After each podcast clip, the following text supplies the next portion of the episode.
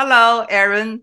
Nice to see you. You are retired. So, what was your profession? Maybe you can tell the audience a little bit about it. Okay. I ended up becoming a professor in uh, Texas Southern University, in Illinois State University, and the University of Pittsburgh. I became uh, a professor in Texas. My interest was always cultural relations. My heart has always been in cross cultural communications. And as a result, I had a TV program and it was for five years. It was called Cultures in Focus. Uh, and it was fascinating because my students were from all cultures. Told myself, you know, you talk good, blah, blah, blah. You make a good impression, all that stuff with the media, but can you really walk the walk? The basic issue to me is one of human respect. And in the USA, I found that respect, whether it was in the street or whether it was from teachers, all right, you might get it or you will not get it, and you will get certain very bad things that will happen because of the lack of respect. Can you elaborate on the lack of respect? I find it to be very interesting. Yeah.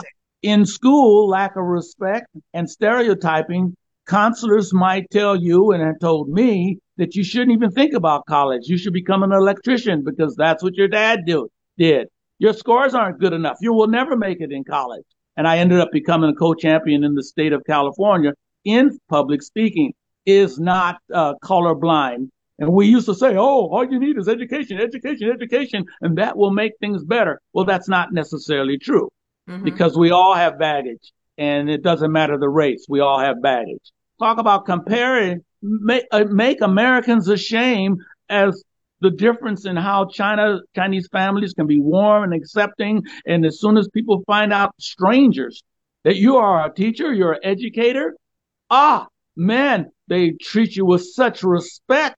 And it's just totally different than the USA.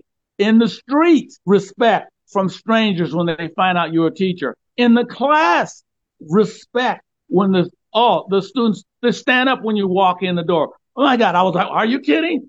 The whole class would just stand. No, in the USA, and I can tell you, it's like a war zone. It's like in the trenches that we call it. And the teachers really take a lot of abuse from the students in the USA. The point is, in China, oh my God, I've had wonderful experiences and I've traveled all over Inner Mongolia, Harbin, way up north,